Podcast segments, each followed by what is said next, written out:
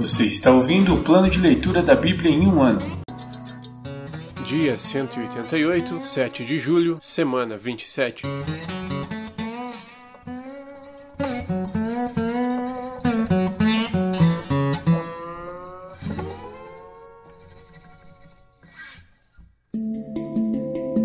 Novo Testamento de Marcos, capítulo 14, versículos do 1 ao 31. A conspiração para matar Jesus. Faltavam dois dias para a Páscoa e para a festa dos pães sem fermento. Os principais sacerdotes e mestres da lei ainda procuravam uma oportunidade de prender Jesus em segredo e matá-lo. Mas não durante a festa da Páscoa, para não haver tumulto entre o povo, concordaram entre eles. Jesus é ungido em Betânia. Enquanto isso, Jesus estava em Betânia, na casa de Simão, o leproso. Quando ele estava à mesa, uma mulher entrou com um frasco de alabastro contendo um perfume caro, feito de essência de nardo. Ela quebrou o frasco e derramou o perfume sobre a cabeça dele.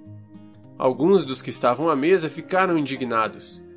Por que desperdiçar um perfume tão caro? perguntaram poderia ter sido vendido por trezentas moedas de prata e o dinheiro dado aos pobres, e repreenderam a mulher severamente. Jesus, porém, disse: Deixem-na em paz. Por que a criticam por ter feito algo tão bom para mim? Vocês sempre terão os pobres em seu meio e poderão ajudá-los sempre que desejarem. Mas nem sempre terão a mim. Ela fez o que podia e ungiu meu corpo de antemão para o sepultamento. Eu lhes digo a verdade Onde quer que as boas novas sejam anunciadas pelo mundo, o que esta mulher fez será contado e dela se lembrarão. Judas concorda em trair Jesus. Então Judas Iscariotes, um dos doze, foi aos principais sacerdotes para combinar de lhes entregar Jesus. Quando souberam por que ele tinha vindo, ficaram muito satisfeitos e lhe prometeram dinheiro. Então ele começou a procurar uma oportunidade para trair Jesus a última ceia. No primeiro dia da festa dos pães sem fermento, quando o cordeiro pascal era sacrificado, os discípulos de Jesus lhe perguntaram: Onde quer que lhe preparemos a refeição da Páscoa? Então Jesus enviou dois deles a Jerusalém, com as seguintes instruções: Ao entrarem na cidade, um homem carregando uma vasilha de água virá ao seu encontro. Sigam-no. Digam ao dono da casa em que ele entrar. O mestre pergunta: Onde fica o aposento no qual comerei a refeição da Páscoa com meus discípulos? Ele os levará a uma sala grande no andar superior, que já está arrumada. Preparem ali a refeição. Então os dois discípulos foram à cidade e encontraram tudo como Jesus tinha dito, e ali prepararam a refeição da Páscoa. Ao anoitecer, Jesus chegou com os doze. Quando estavam à mesa, comendo, Jesus disse: Eu lhes digo a verdade um de vocês que está aqui comendo comigo vai me trair. Aflitos, eles protestaram: Certamente não serei eu. Jesus respondeu: É um dos doze. É alguém que come comigo da mesma tigela. Pois o filho do homem deve morrer, como as Escrituras declararam há muito tempo. Mas que terrível será para aquele que o trair. Para esse homem seria melhor não ter nascido. Enquanto comiam, Jesus tomou o pão e o abençoou. Em seguida, partiu-o em pedaços e deu aos discípulos, dizendo: Tomem, porque este é o meu corpo. Então tomou o cálice de vinho e agradeceu a Deus. Depois entregou-o aos discípulos e todos beberam. Então Jesus disse: Este é o meu sangue, que confirma a aliança. Ele é derramado como sacrifício por muitos. Eu lhes digo a verdade: não voltarei a beber vinho até aquele dia em que beberei um vinho novo no reino de Deus. Então cantaram um hino e saíram para o Monte das Oliveiras. Jesus prediz a negação de Pedro. No caminho, Jesus disse: Todos vocês me abandonarão, pois as Escrituras dizem: Deus ferirá o pastor e as ovelhas serão dispersas. Mas, depois de ressuscitar, irei adiante de vocês a Galiléia. Pedro declarou: mesmo que todos os outros o abandonem, eu jamais farei isso. Jesus respondeu: Eu lhe digo a verdade. Esta mesma noite, antes que o galo cante duas vezes, você me negará três vezes. Pedro, no entanto, insistiu enfaticamente: Mesmo que eu tenha de morrer ao seu lado, jamais o negarei. E todos os outros discípulos disseram o mesmo.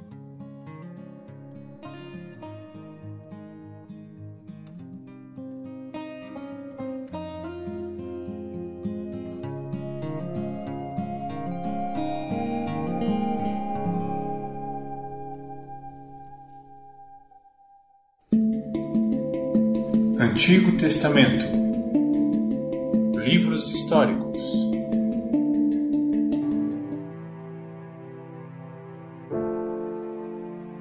Primeiro Livro dos Reis, capítulo 8 O transporte da arca para o templo. Em seguida, Salomão mandou chamar a Jerusalém todas as autoridades de Israel e todos os líderes das tribos, os chefes das famílias israelitas eles levariam a arca da aliança do Senhor do lugar onde estava, na cidade de Davi, também conhecida como Sião, para o templo.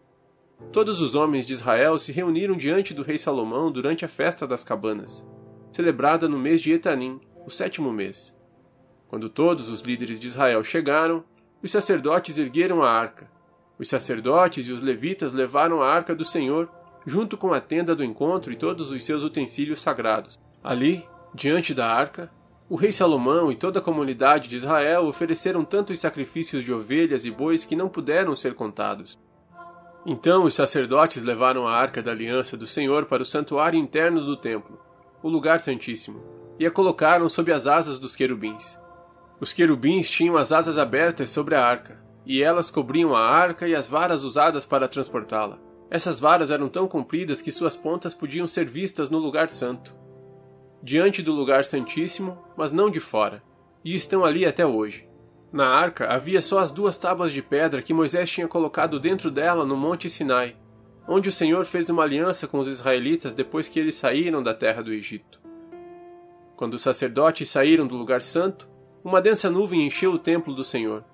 Com isso, os sacerdotes não puderam dar continuidade a seus serviços, pois a presença gloriosa do Senhor encheu o templo do Senhor. Salomão louva o Senhor. Então Salomão orou: Ó Senhor, tu disseste que habitarias numa densa nuvem.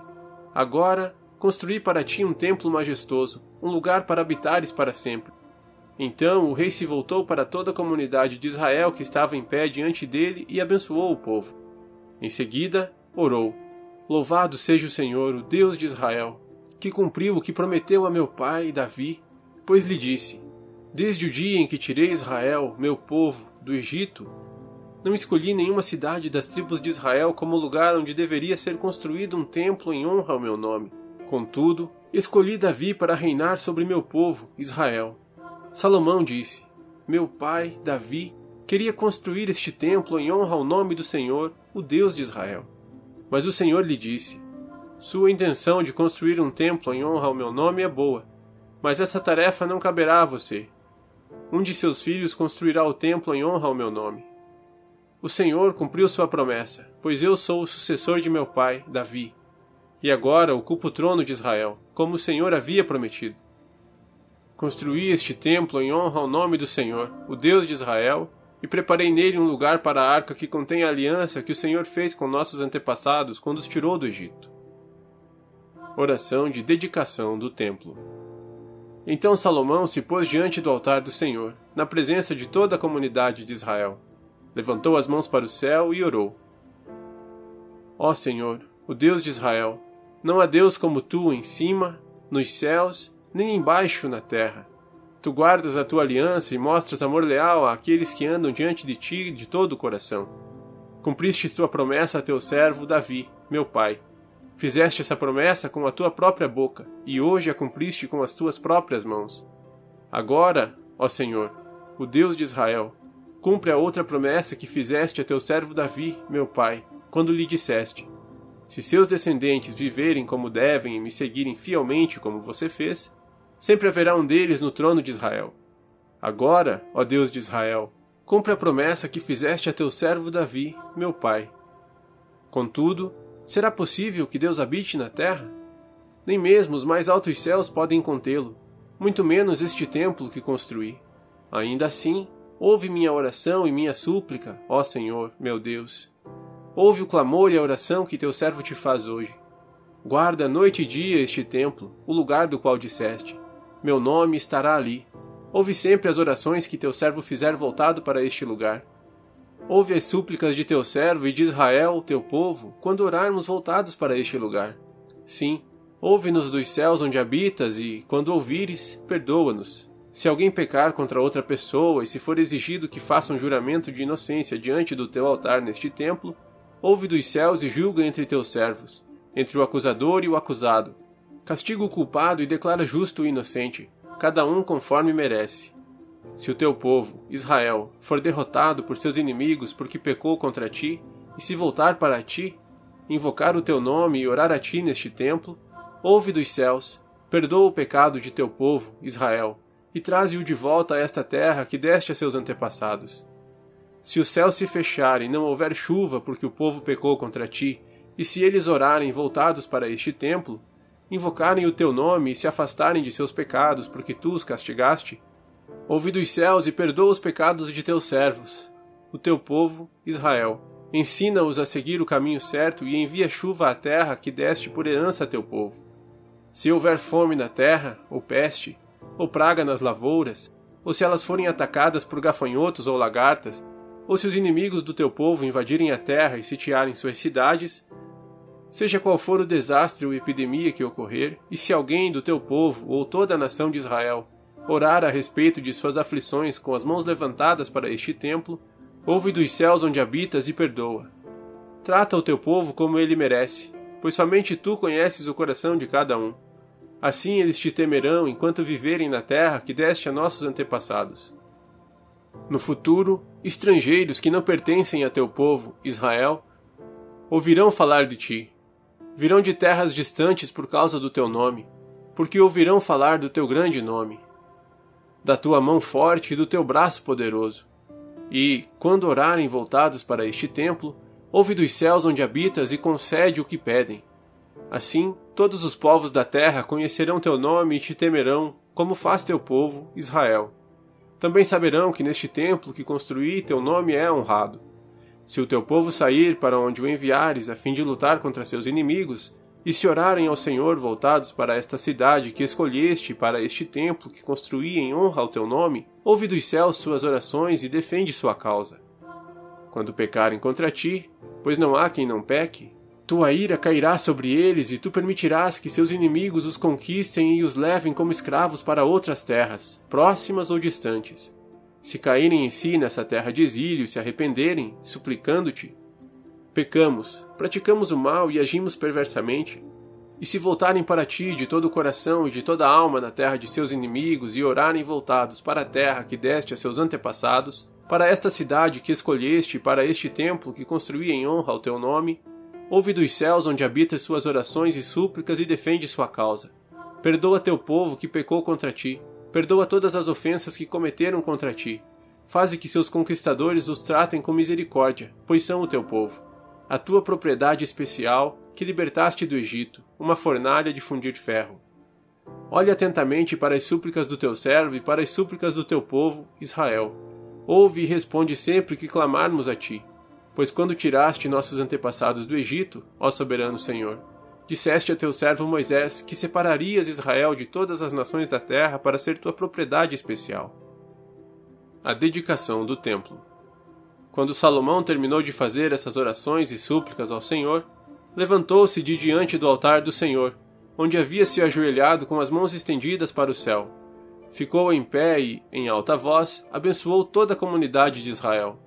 Louvado seja o Senhor, que deu descanso ao seu povo, Israel, como prometeu. Nenhuma só palavra falhou das maravilhosas promessas que ele fez por meio de seu servo Moisés. Que o Senhor, nosso Deus, seja conosco assim como foi com nossos antepassados. Que ele jamais nos deixe nem nos abandone. Que ele nos dê a disposição de fazer sua vontade e obedecer a todos os seus mandamentos, decretos e estatutos que ele deu a nossos antepassados.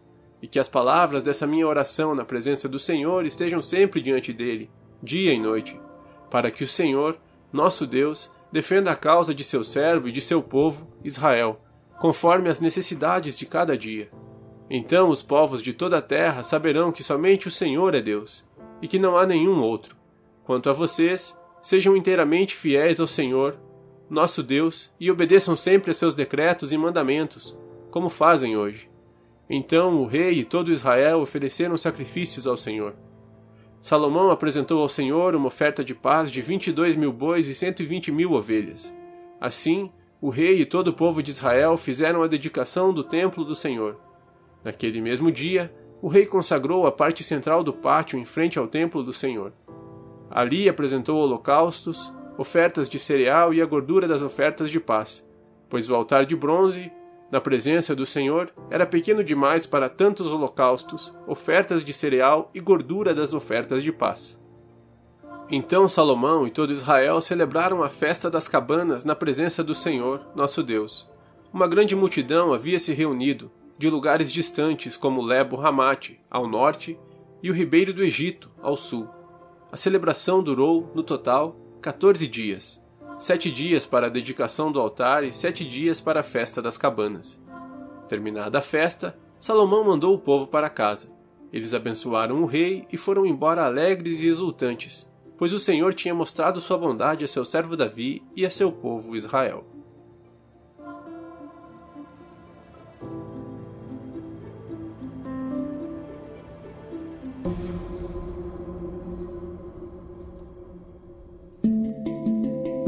Profetas menores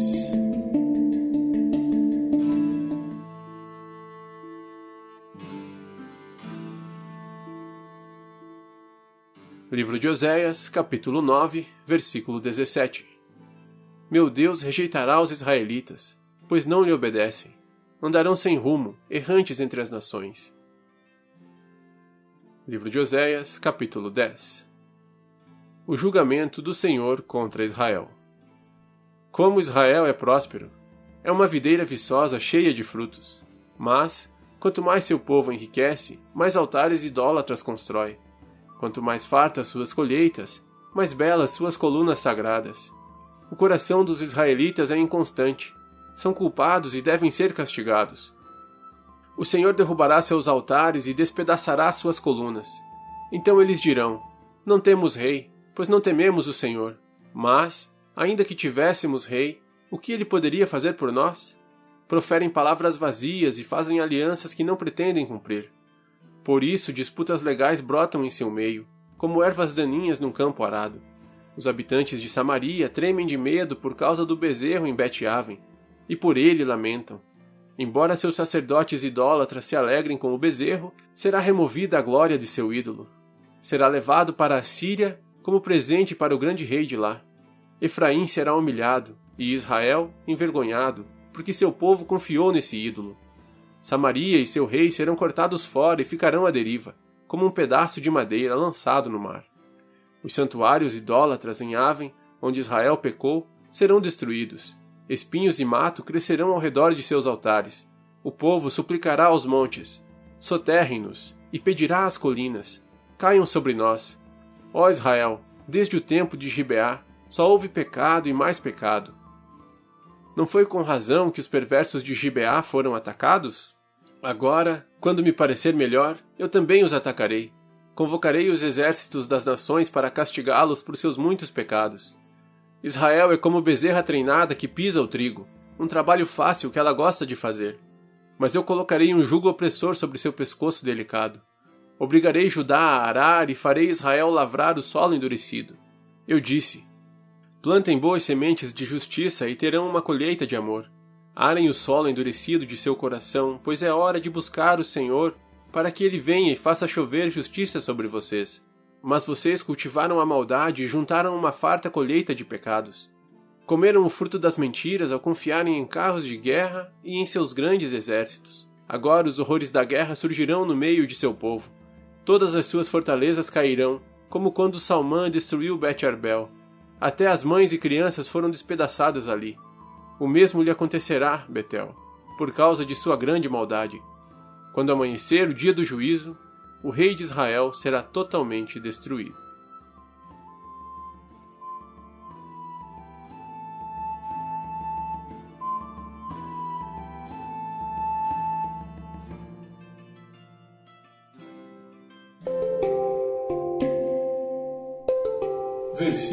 da semana.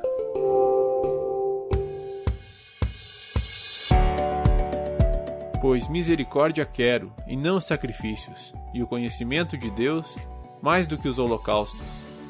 Oséias 6, 6. Pois misericórdia quero, e não sacrifícios, e o conhecimento de Deus mais do que os holocaustos. Oséias 6, 6. Pois misericórdia quero, e não sacrifícios, e o conhecimento de Deus mais do que os holocaustos. Oséias 6, 6